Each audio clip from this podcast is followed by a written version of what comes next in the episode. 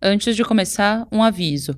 Essa série tem relatos de violência sexual, sofrimento psíquico e morte que podem ser um gatilho. Na descrição desse episódio e no site da Folha, você vai encontrar links de serviços de acolhimento para vítimas de violência sexual.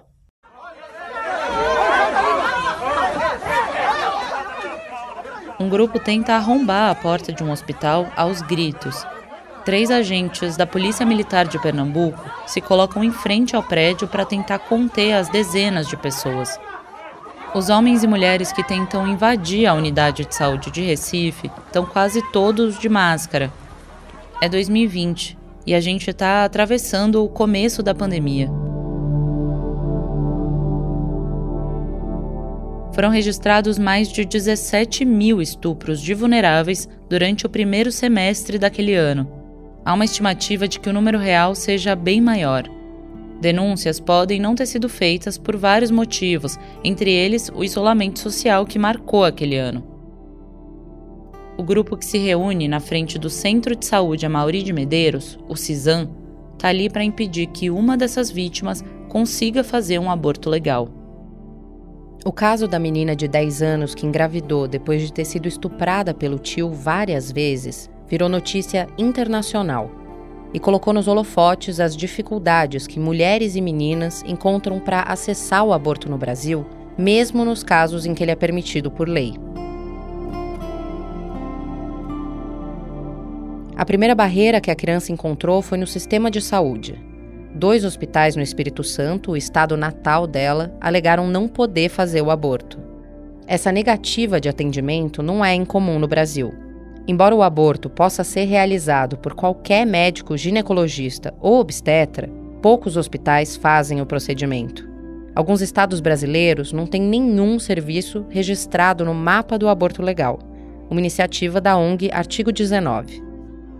A menina capixaba teve que ir para Recife para ser atendida. Quando chegou na cidade, ela se deparou com uma multidão na porta do hospital. Estamos aqui no CISAM da criança já se encontra e a tentativa de se fazer Acabou tendo que se esconder no porta-malas de um carro para entrar no prédio. As informações sobre o caso da criança tinham sido vazadas na internet pela extremista de direita Sara Giromini, conhecida como Sara Winter. Uma reportagem da Folha mostrou pouco tempo depois que a atuação de grupos anti-aborto tinha chegado até o alto escalão do governo Bolsonaro. A então ministra da Mulher, da Família e dos Direitos Humanos, Damares Alves, tinha atuado pessoalmente para tentar impedir o acesso da criança ao aborto. A ministra mandou representantes do ministério e aliados políticos para tentar adiar a interrupção da gravidez. Eles queriam transferir a menina para uma cidade em São Paulo, onde médicos manteriam o pré-natal e fariam o parto nela.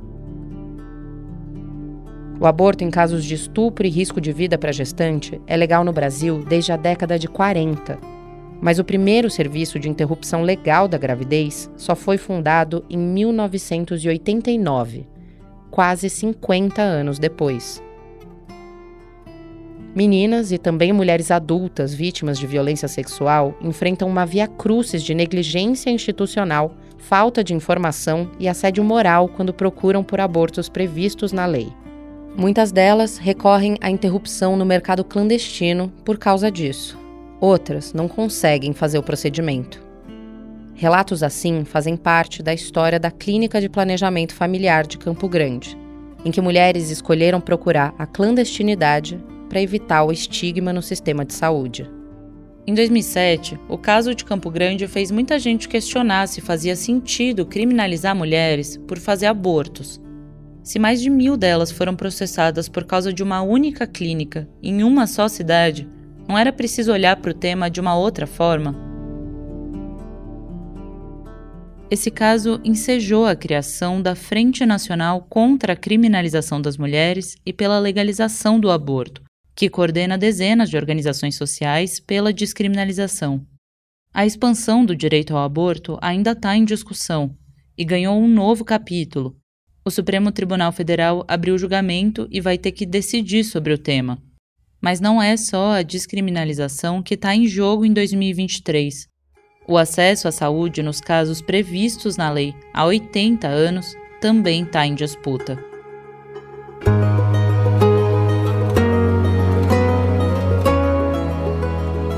Eu sou Carolina Moraes. Eu sou Ângela Boldrini. E esse é o Caso das 10 Mil, podcast da Folha que conta a história de 10 mil mulheres de um acordo velado entre uma médica e uma cidade e de como o aborto virou centro de uma disputa política no Brasil que dura até hoje.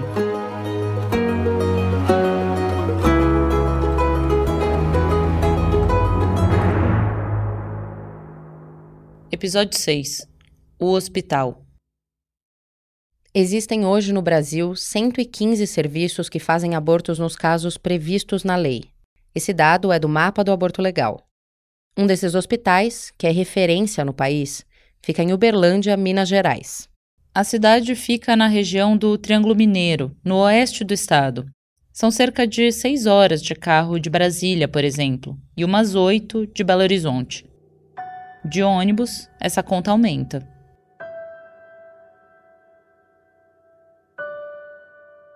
O Hospital das Clínicas da Universidade Federal de Uberlândia recebe pessoas do Brasil todo, especificamente o Núcleo de Atenção Integral às Vítimas de Agressão Sexual, que ficou conhecido como NUA Vidas.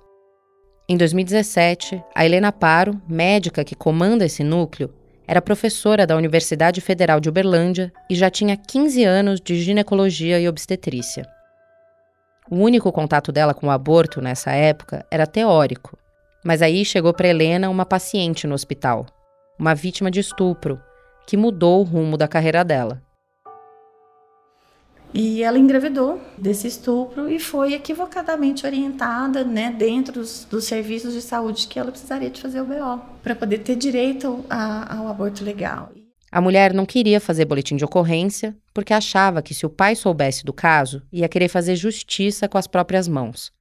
Ela era estudante universitária na cidade e achava que a informação podia vazar se a polícia fosse informada. E aí ela chega para mim nessa unidade básica de saúde em que eu estava ensinando os alunos do quarto período do curso de medicina a realizar as consultas de pré-natal. Ela chega na consulta de pré-natal, mas dizendo já que ia recorrer ao aborto clandestino, ela foi encaminhada para o pré-natal já que na ideia dos profissionais de saúde ali ela tinha um teste de, de gravidez positivo. Ela chegou a mencionar, então ela falou com a enfermeira da unidade sobre a violência sofrida, mas foi orientada de que ela ia ter que prosseguir com o pré-natal porque só ia ter direito ao aborto se fizesse o BO. Desde 2005, uma portaria do Ministério da Saúde diz que, em casos de estupro, a gestante não precisa apresentar um boletim de ocorrência para conseguir um aborto. Mas muita gente não sabe disso até hoje. A Helena disse que teve contato até com delegadas de unidades de atendimento à mulher que diziam que um BO ou uma autorização judicial eram necessários.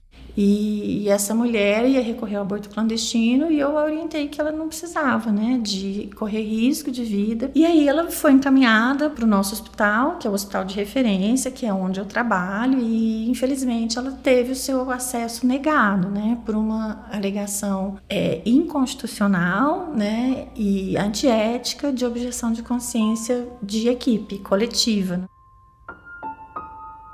Objeção de consciência é quando um médico se recusa a fazer um procedimento porque ele é incompatível com alguma convicção moral dele. A objeção está prevista no Código de Ética Médica, mas defensores do direito ao aborto afirmam que muitos hospitais fazem um uso indevido do mecanismo e que isso acaba ocasionando omissão de socorro. A objeção de consciência apareceu também na história da menina do Espírito Santo, um levantamento interno feito no Hospital de Vitória que se recusou a fazer o aborto nessa criança mostrou que 70% do corpo técnico de lá se declarava impedido de fazer o procedimento. A Helena diz que um serviço não pode ser recusado por uma equipe inteira, como aconteceu com a paciente dela em 2017. O hospital é um prédio de paredes e um prédio não tem consciência, né? Então, a gente, é, se todos da equipe têm objeção de consciência, o diretor do hospital, ele é responsável por achar alguém que não tenha e contratar uma equipe, né, que não tenha É, e assim, ela entrou como representação, né, junto com uma assessoria jurídica que a gente foi se formando, foi aí foi se formando um grupo de mulheres ali para ajudar essa paciente, né, essa outra mulher. Esse grupo chegou no Ministério Público Federal e a promotoria recomendou que o hospital fizesse o aborto legal da paciente da Helena. Mas não só. Eles deram um prazo de 60 dias para que uma equipe de atendimento às vítimas de violência sexual fosse formada ali no Hospital das Clínicas. Foi assim que o Noa Vidas começou. O Noa Vidas é um núcleo que atende qualquer vítima de violência sexual, não só em casos em que é preciso fazer um aborto. Os atendimentos presenciais são feitos uma vez na semana. A gente passou dois dias acompanhando o serviço no hospital em julho desse ano. Nesse período, a Helena Paro tinha dois atendimentos agendados. Ela também ia fazer o teleatendimento de outras três mulheres. Pacientes por WhatsApp. Eu marquei por meia hora, porque essa paciente aqui é uma paciente que teve um aborto por telesaúde semana passada, ela sangrou, mas ela ainda está com sintomas. O teleatendimento funciona assim no caso do Noavidas. As mulheres têm que ir até o hospital retirar o misoprostol, que é conhecido pelo nome comercial de Citotec. Elas usam a medicação em casa e o acompanhamento médico é feito por consultas de vídeo e mensagens no WhatsApp. A Organização Mundial da Saúde diz que o aborto com medicamentos pode ser feito em casa e é considerado um método seguro para gestações até pelo menos 12 semanas.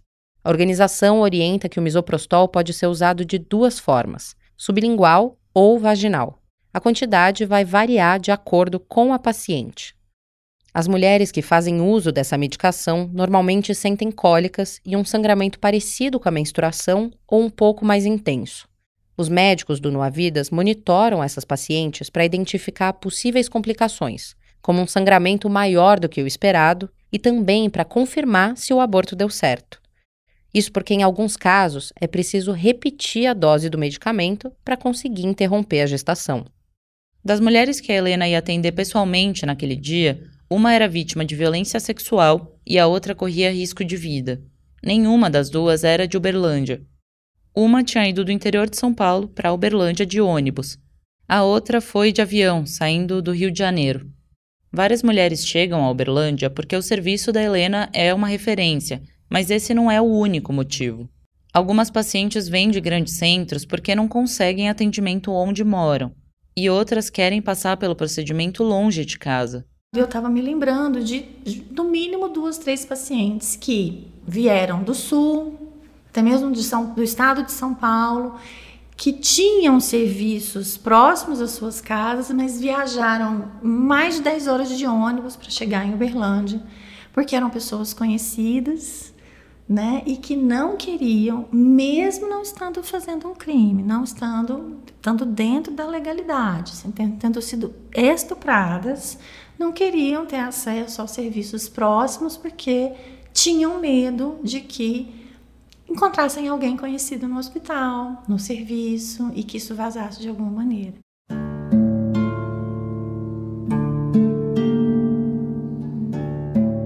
Elas não se preocupam à toa.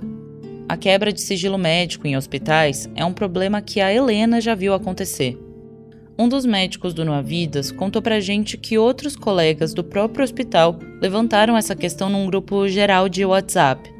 Alguns deles defenderam uma portaria editada no governo Bolsonaro que obrigava os médicos a avisarem a polícia em caso de aborto por estupro. Essa era uma demanda antiga dos movimentos anti-aborto. Lembra que uma norma do Ministério da Saúde lá de 2005 estabeleceu que não era necessário boletim de ocorrência? A portaria do Bolsonaro não só retomava essa exigência, como instituía outras medidas. Exigir que os médicos informassem as mulheres que elas podiam ver o feto numa ultrassonografia, por exemplo. O entendimento de muitos serviços foi de que a exigência do BO não está na legislação e que a norma não poderia se sobrepor a isso. Então muitos continuaram atuando como faziam antes. Apesar disso, a portaria foi muito criticada porque organizações ligadas aos direitos humanos dizem que ela ajudou a disseminar a confusão e dificultar o acesso ao aborto legal. A norma terminou sendo revogada em janeiro de 2023 pelo governo Lula. A maioria das pacientes que chega no núcleo de atendimento de Uberlândia não sabe que tem direito a abortar, principalmente em casos de risco de vida. E muitas já chegam lá tendo tentado fazer o aborto na clandestinidade. Sendo passadas para trás, é, sofrendo golpes, golpes de internet, golpes de WhatsApp, né, correndo risco até de morrer, buscando abortos em clínicas clandestinas, né? Hoje a gente vê, na, assim, na maior parte, a busca por medicamentos, né?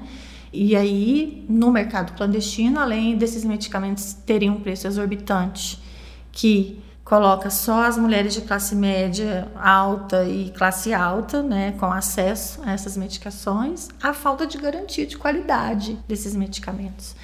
E aí, na internet, depois de alguns golpes, elas conseguem achar ONGs que conseguem, olha, você tem direito, a gente, né, que conhece a rede de serviços e pode encaminhar essas mulheres aos serviços. Esse foi o caso da paciente do Rio de Janeiro. A gente vai chamar ela de Fernanda. A Fernanda é uma profissional da área da saúde ela cria uma criança pequena sozinha e descobriu no ano passado um tumor benigno grande. A Helena explicou pra gente que o caso dela é considerado risco de vida porque a gestação pode levar a uma ruptura do tumor, por exemplo. A mulher chegou a tomar misoprostol comprado no mercado clandestino duas vezes antes de chegar até a Helena. Ela também procurou clínicas de aborto, usando a internet, mas desconfiou de golpe e também teve medo das condições que poderia encontrar foi conversando com uma organização de direitos reprodutivos que a Fernanda achou online que ela soube que tinha direito a um aborto legal, mas que provavelmente os serviços disponíveis no Rio de Janeiro não atenderiam ela rápido o suficiente. Ela podia já estar tá com um tempo gestacional avançado para fazer o procedimento, ou podia ter sofrido complicações por causa do risco da gravidez. A gente procurou a Secretaria de Saúde do Estado do Rio para saber quais serviços estão em funcionamento e qual a estimativa de tempo para atender as pacientes e realizar o procedimento. Eles não nos responderam até a conclusão desse episódio. As organizações que a Fernanda achou na internet indicaram o Noavidas. Um dos requisitos para conseguir interromper uma gravidez é o exame de ultrassom. Isso porque o médico precisa saber se aquela gestação está dentro do útero. A Fernanda contou pra gente que essa parte foi muito difícil. O momento do ultrassom fez ela lembrar da gravidez anterior, que ela levou até o final. Foi por causa do filho que ela decidiu interromper essa segunda gestação. Ela não queria correr o risco de deixar ele sozinho. Uma das perguntas padrão do serviço de Uberlândia é sobre a religião das pacientes. A Fernanda, por exemplo, é espírita a pergunta sobre religião sempre é uma coisa que a gente faz assim na hora de identificar, né? No começo da conversa. Aqui, a Helena de novo. Até para eu saber como, quais as palavras eu vou usar com a paciente na hora de fazer a orientação, inclusive para entender o grau de sofrimento ou não sofrimento, né? Se a religião dela interfere no que ela sente em relação a essa decisão, porque a decisão está feita, está tomada. São poucos os casos em que as mulheres chegam com dúvidas. Já tivemos de gestante adulta uma mulher que para ela já estava fazendo tratamento para engravidar e ela tinha certeza que não era do parceiro, que era da violência que ela sofreu na rua, duas horas da tarde, voltando do almoço para trabalhar, numa rua super movimentada aqui na cidade. E ela decidiu que ela ia manter a gravidez, independentemente, porque era um projeto de vida dela e, e ela estava disposta a bancar uma separação do marido se ele não, não bancasse com ela, sabe? O serviço de Uberlândia, vale a gente dizer, é um ponto fora da curva no país não só pelo preparo técnico que eles têm para fazer vários tipos de procedimento e pela expertise da Helena. O atendimento começa com a Aline Cardoso, a secretária do Noa Vidas. Ela geralmente é a primeira pessoa com quem as pacientes têm contato. A forma que elas procuram o serviço é sempre é o mesmo. Elas procuram pela internet. Primeiro que elas vão pesquisar pela internet. Aí elas acham o telefone, né? E ligam para saber como que funciona o serviço. E a Aline sempre tem na mão uma lista muito completa de lugares que fazem aborto no país todo. Porque muitas mulheres que ligam para o Noavidas estão muito longe de Uberlândia e não sabem nem onde procurar um serviço mais próximo. A maioria da dúvida é se precisa, tipo, de ter um boletim de ocorrência, se precisa de ter alguma documentação, porque a maioria tem muito medo de se comprometer com o violentador, entendeu? Elas têm muito medo de que pode acontecer se elas tiver que expor quem fez isso com ela. Medo, tipo, de, de tudo, né? De a pessoa voltar, de ameaçar a família, tudo mais. Então, assim, a maioria tem muito medo disso. Várias mulheres que chegam lá já foram empurradas de um lugar para o outro por médicos se negando a fazer o procedimento. E também já tiveram que contar a mesma história de violência várias vezes. A Aline então explica para elas que não é preciso fazer um boletim de ocorrência.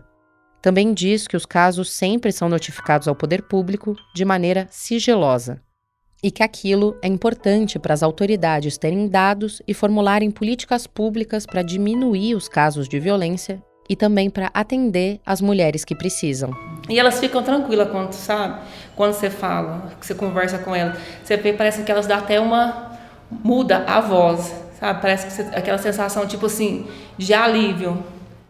As pacientes do Noa Vidas são atendidas por médicas, psicólogas e assistentes sociais o protocolo de atendimento também exige que elas preencham uma série de termos.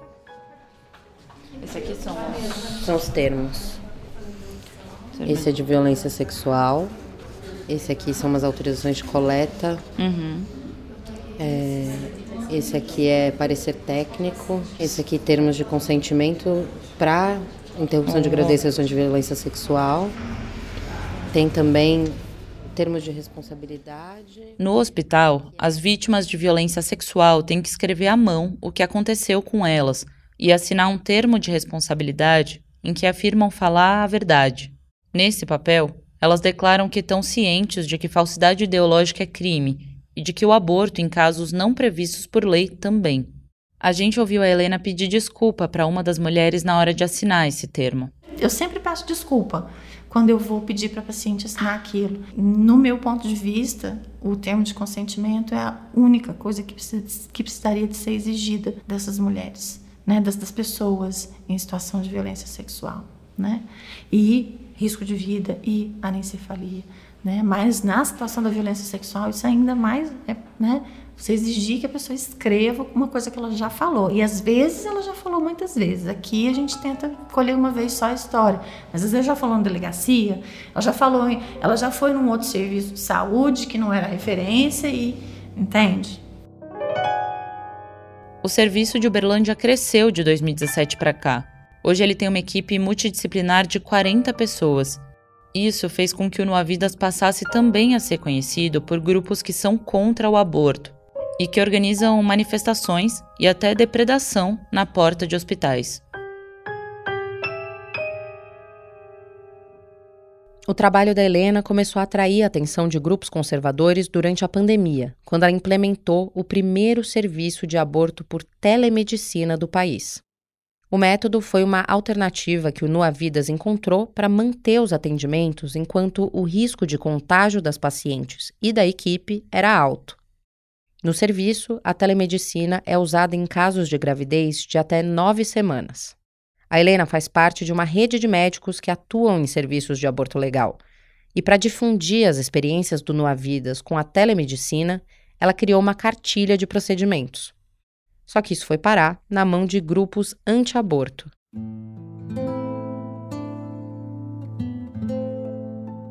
Em 2021, um vereador de Uberlândia propôs uma moção de repúdio à médica por causa disso. A Helena disse pra gente que não se abala muito com esse tipo de iniciativa, mas que ficou magoada com ataques que vieram de dentro da classe médica. E aí existem ataques explícitos, como é, por exemplo, eu entendo a abertura do processo ético profissional no Conselho Regional de Medicina como um ataque explícito externo. É uma tentativa de me amedrontar, de que como se eu parasse, as coisas não continuassem. É uma... O CRM de Minas Gerais abriu um processo contra ela em 2022.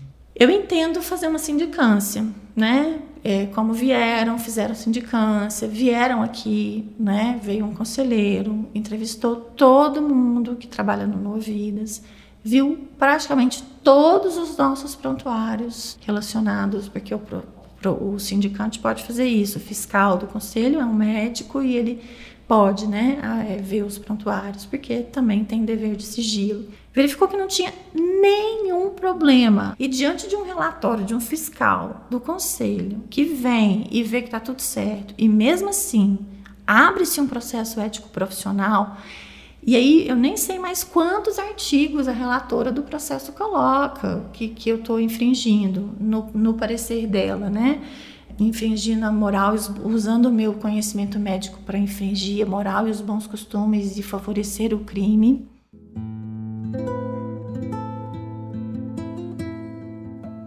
O argumento do processo se baseia numa norma de 1998, que diz que o misoprostol só pode ser usado por hospitais cadastrados. O CRM defendeu que isso significava que o medicamento tinha que ser usado dentro da unidade de saúde mas os procedimentos de telemedicina têm respaldo numa norma de 2020 da Anvisa. Ela permite o uso remoto de algumas drogas restritas, incluindo o misoprostol. A gente entrou em contato com o CRM de Minas e com o Conselho Federal de Medicina e não teve resposta. A Helena chegou a se afastar do Noavidas por causa da pressão. Ela teve um caso de burnout, mas o serviço continuou funcionando. As pessoas acham que se dificultarem muito a nossa vida, a gente vai desistir, a gente vai parar e a gente não vai parar, né?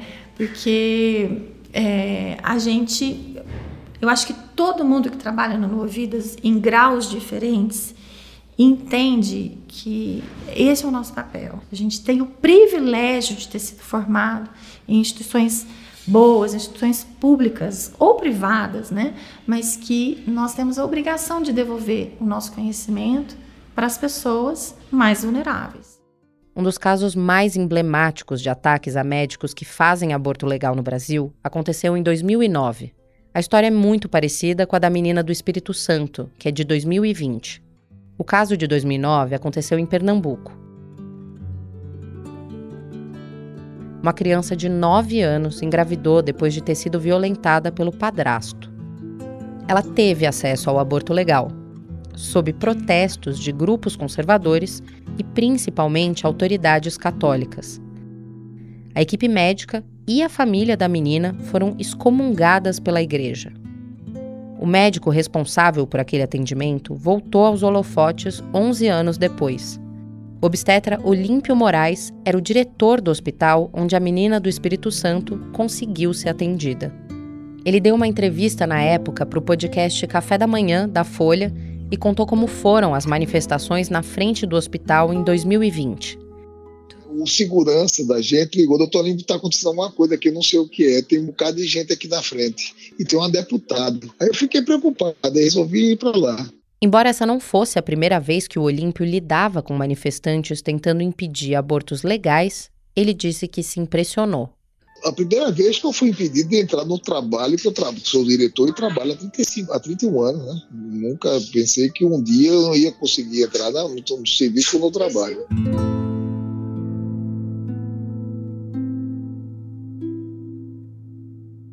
A Helena Paro lida com resistências ao trabalho dela dentro do hospital de Uberlândia.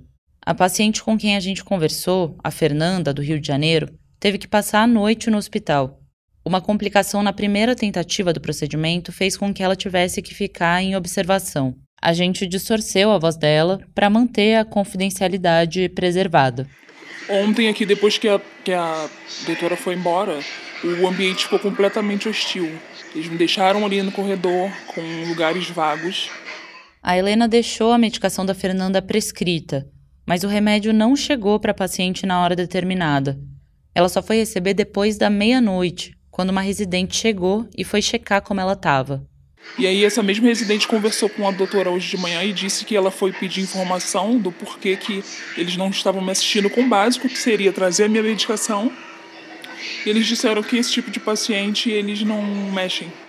A Fernanda diz que se sentiu muito mal de ser tratada daquela maneira. Então, o que eu falei com a doutora hoje, eu, assim, me entristeço, mas é uma coisa que você engole, porque você está aqui dentro de uma situação que você precisa. Nós procuramos o hospital para comentar o caso da Fernanda, mas eles não nos responderam até a conclusão desse episódio. A gente vê que isso faltou muito na formação dos nossos colegas e que alguns estão abertos para aprender, e como eu aprendi, porque eu também.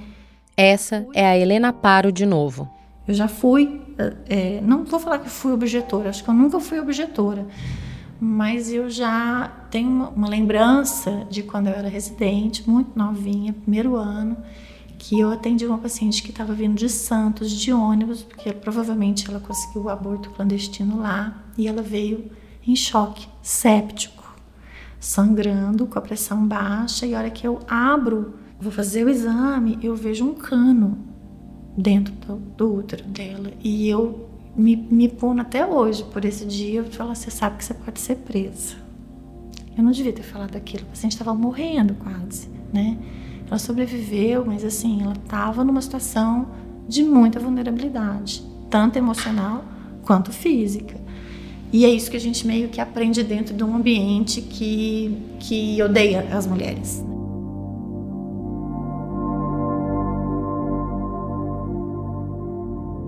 A Helena acha que o estigma só vai começar a mudar se o tema for debatido como uma questão de saúde pública.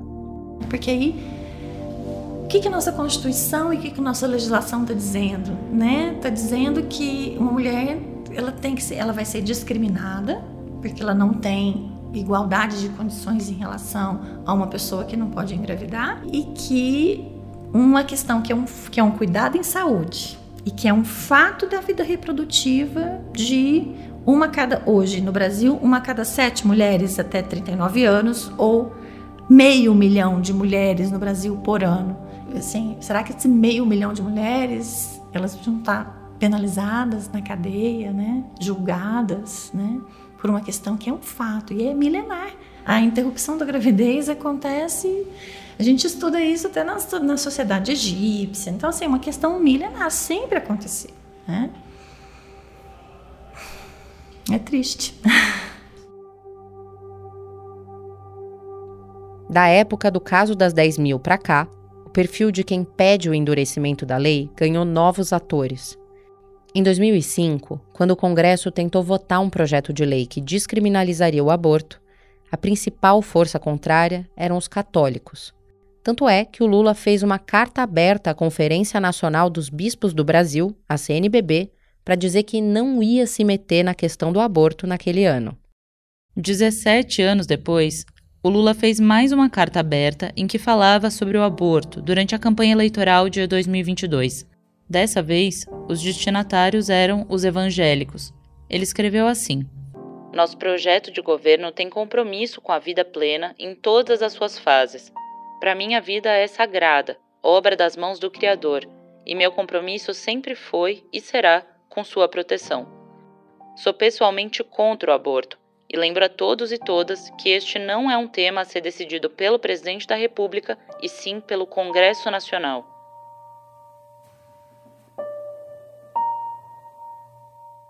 A Frente Parlamentar Evangélica surgiu em 2003 ano em que 60 parlamentares autodeclarados protestantes tomaram posse no Congresso. 20 anos depois, essa mesma frente tem 246 integrantes. Eles representam 42% da Câmara e 32% do Senado.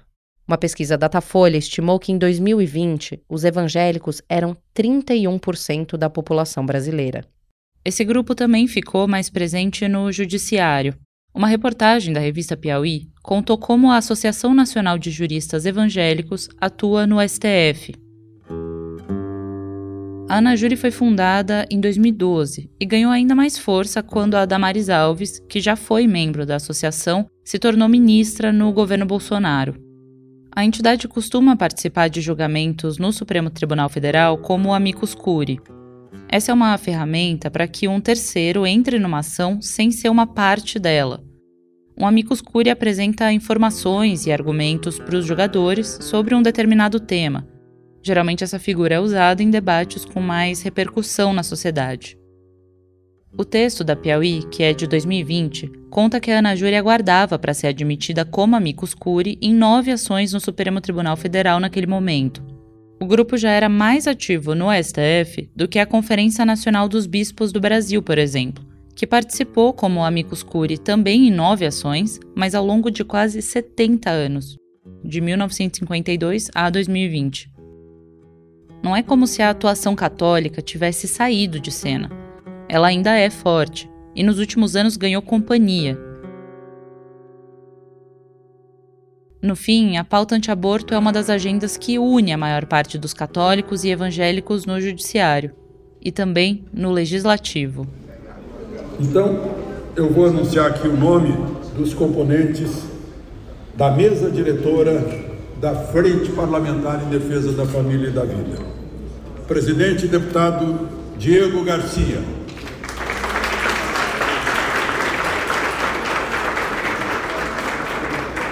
Primeira vice-presidente, senadora Damares Alves.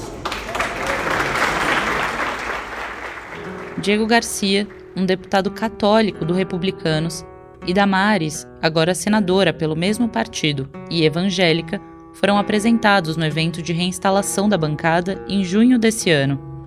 A reinstalação é obrigatória em todo novo começo de mandato do Congresso. O evento aconteceu horas antes da Marcha Nacional pela Vida em Brasília, um salão do Congresso ficou cheio de pessoas com camisetas e bandeiras com imagens de feto. Um estande vendia livros que questionam a qualidade de dados de organizações médicas e feministas sobre a interrupção da gravidez. E ao lado deles tinham caixinhas com fetos de borracha. Todos recebiam na entrada um papel com argumentos de por que é importante defender que a vida começa na fecundação, como as mulheres são afetadas pela interrupção da gravidez. É um roteiro conhecido. Tudo isso podia ter acontecido 18 anos atrás, quando a bancada anti-aborto foi instalada pela primeira vez. Não fosse pelo segundo motivo do evento, anunciado pelo deputado Diego Garcia. Hoje estamos lançando também esse livro de minha autoria com a contribuição e a participação de lideranças importantíssimas na luta da defesa da vida que trata sobre a DPF 442. Essa é hoje a principal disputa em torno do direito ao aborto no Brasil. A ação de descumprimento de preceito fundamental 442, conhecida como ADPF 442. Uma palavra assim, parece muito complexa, mas ele tem uma, um conteúdo razoavelmente simples no campo jurídico simples quanto ao pedido. É quando você tem uma demanda, você faz um, um pedido à corte em que se afirma que há direitos fundamentais que estão sendo violados ou desrespeitados. Essa é a antropóloga Débora Diniz. Ela é a coordenadora da Pesquisa Nacional de Aborto, que é a referência do tema no país e uma das principais vozes na defesa da descriminalização. Essa ação foi apresentada ao Supremo em 2017 pelo PSOL.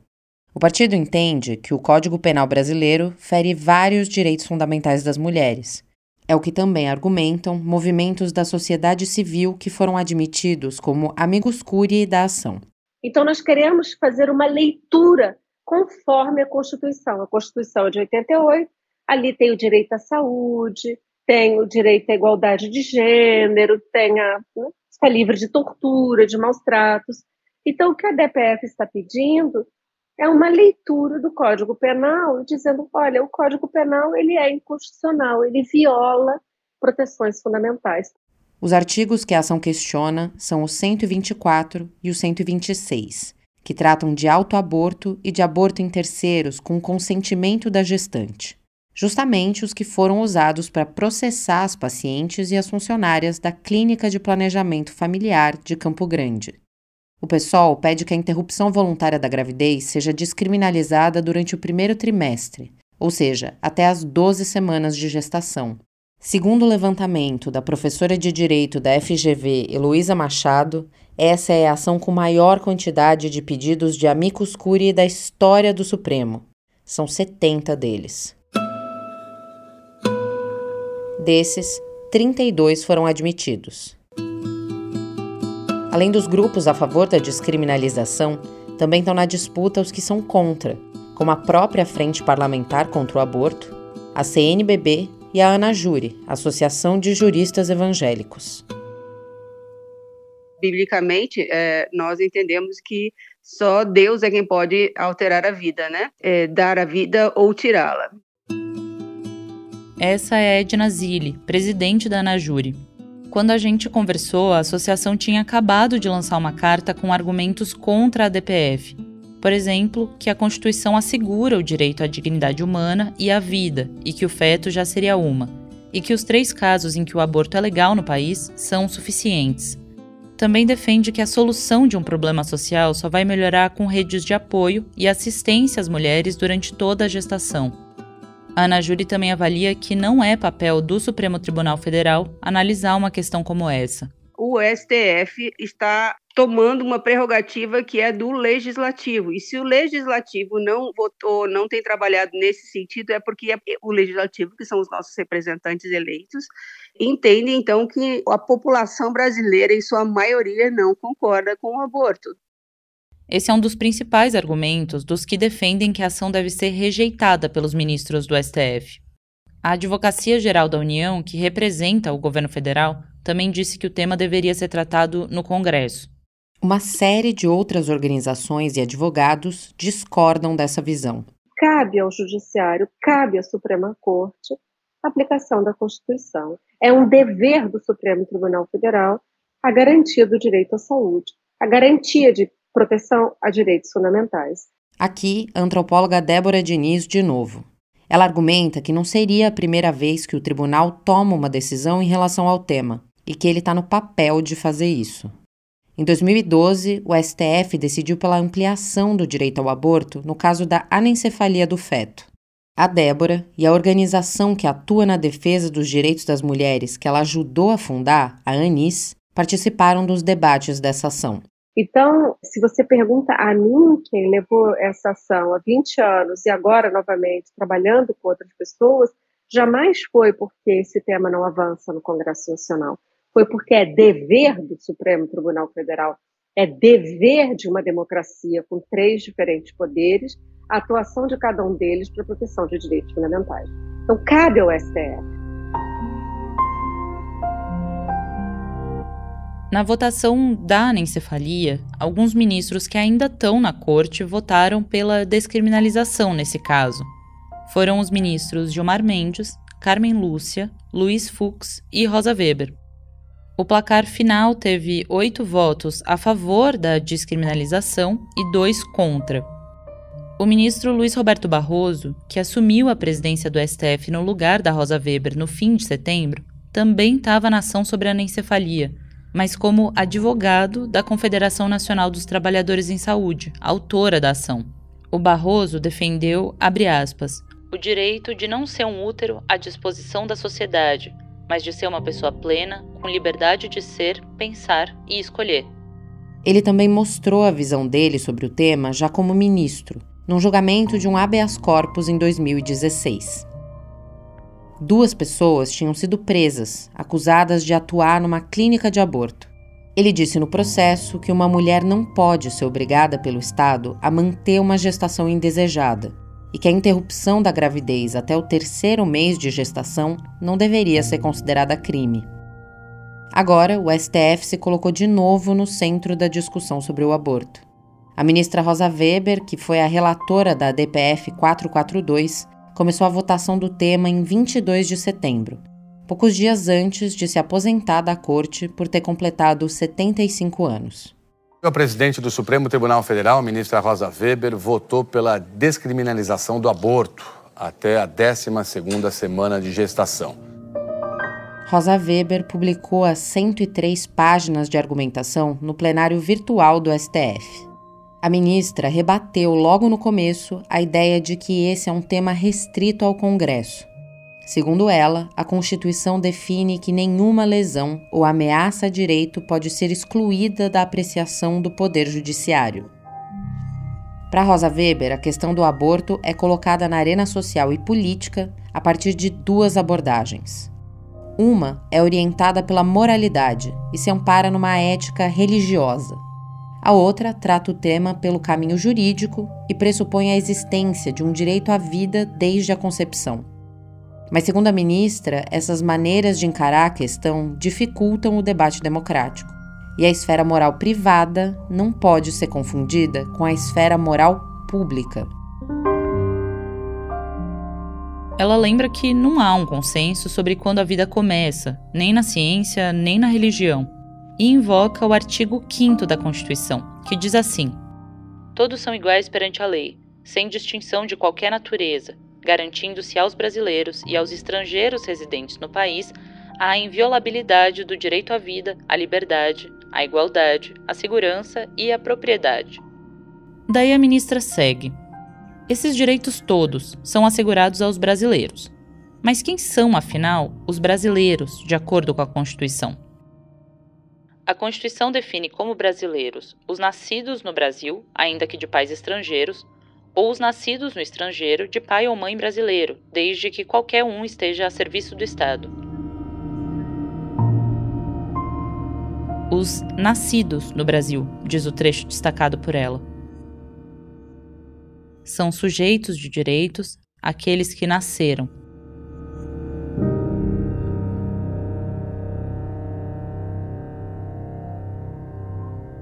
Outro ponto levantado pela ministra é que o direito da mulher a uma vida digna está previsto na Constituição. A ministra tece no seu voto um entendimento que me parece fundamental para juntar direitos fundamentais e democracia, que é, olha, não dá para a gente ter uma penalização que incide só sobre as mulheres, que limita a sua liberdade em algo que é tão fundamental a elas. E não dá para a gente ter uma penalização que incide de maneira tão agravada em termos da, dos seus efeitos sobre as mulheres pobres e negras.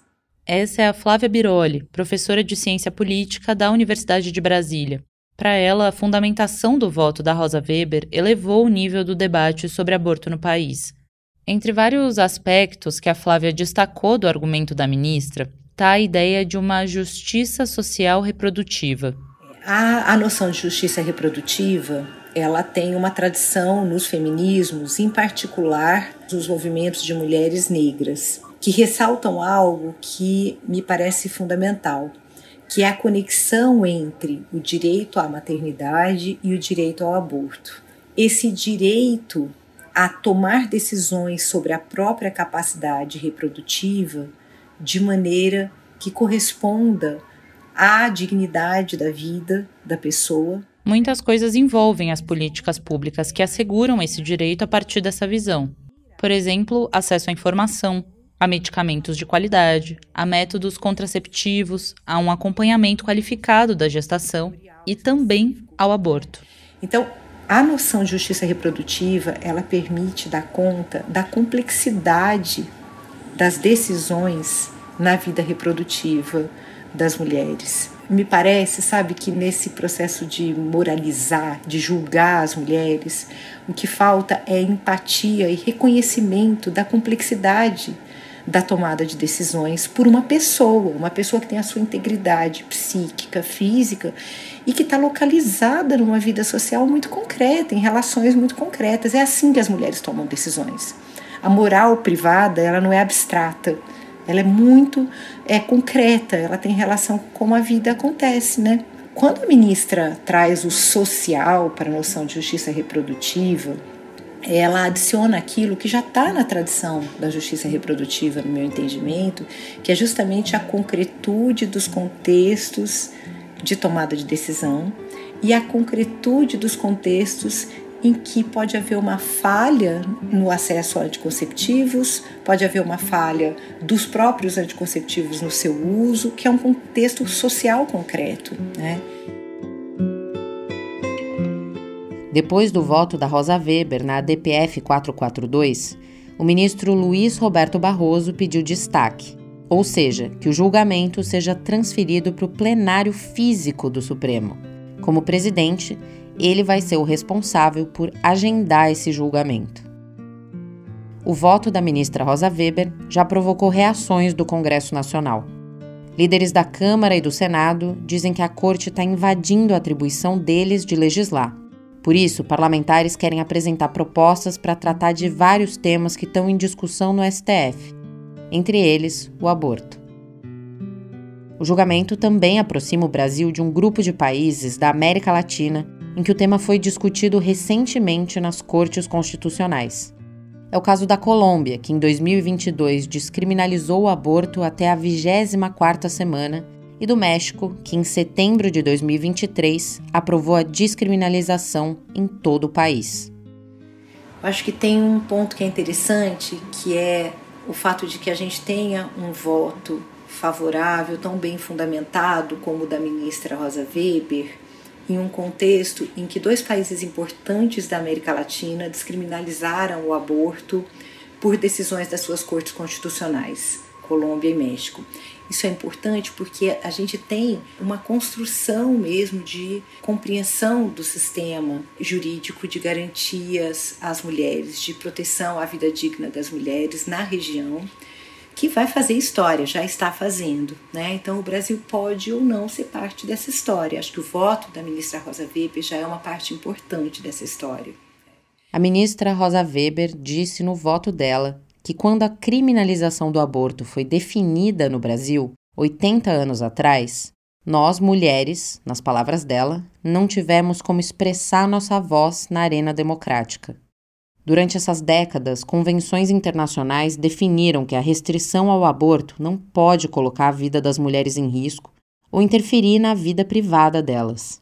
Interferências que são comuns à criminalização, como as que aconteceram no caso das 10 mil.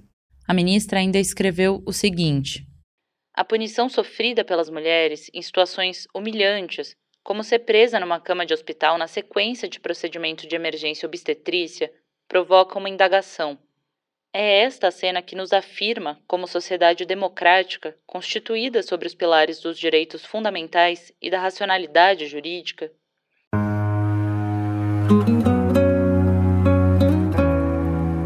Quinze anos atrás, a então ministra da Pasta das Mulheres fez uma pergunta parecida. A Nilceia Freire disse numa sessão do Congresso que o caso da clínica da Neide Mota era emblemático porque confrontava a sociedade brasileira com uma pergunta com a qual ela não é confrontada. Uma mulher que aborta deve ser presa? Ela deve ser punida? É essa pergunta que o STF vai ter que responder.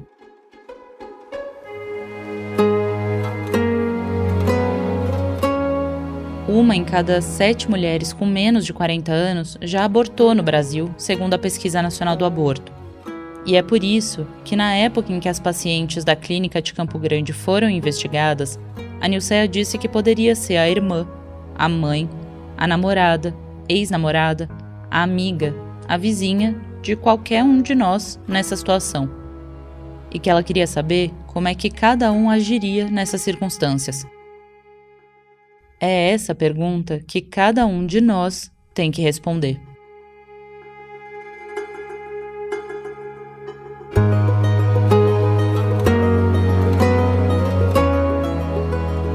Eu sou Carolina Moraes e a apresentação, roteiro e produção do Caso das 10 Mil são meus e da Ângela Boldrini.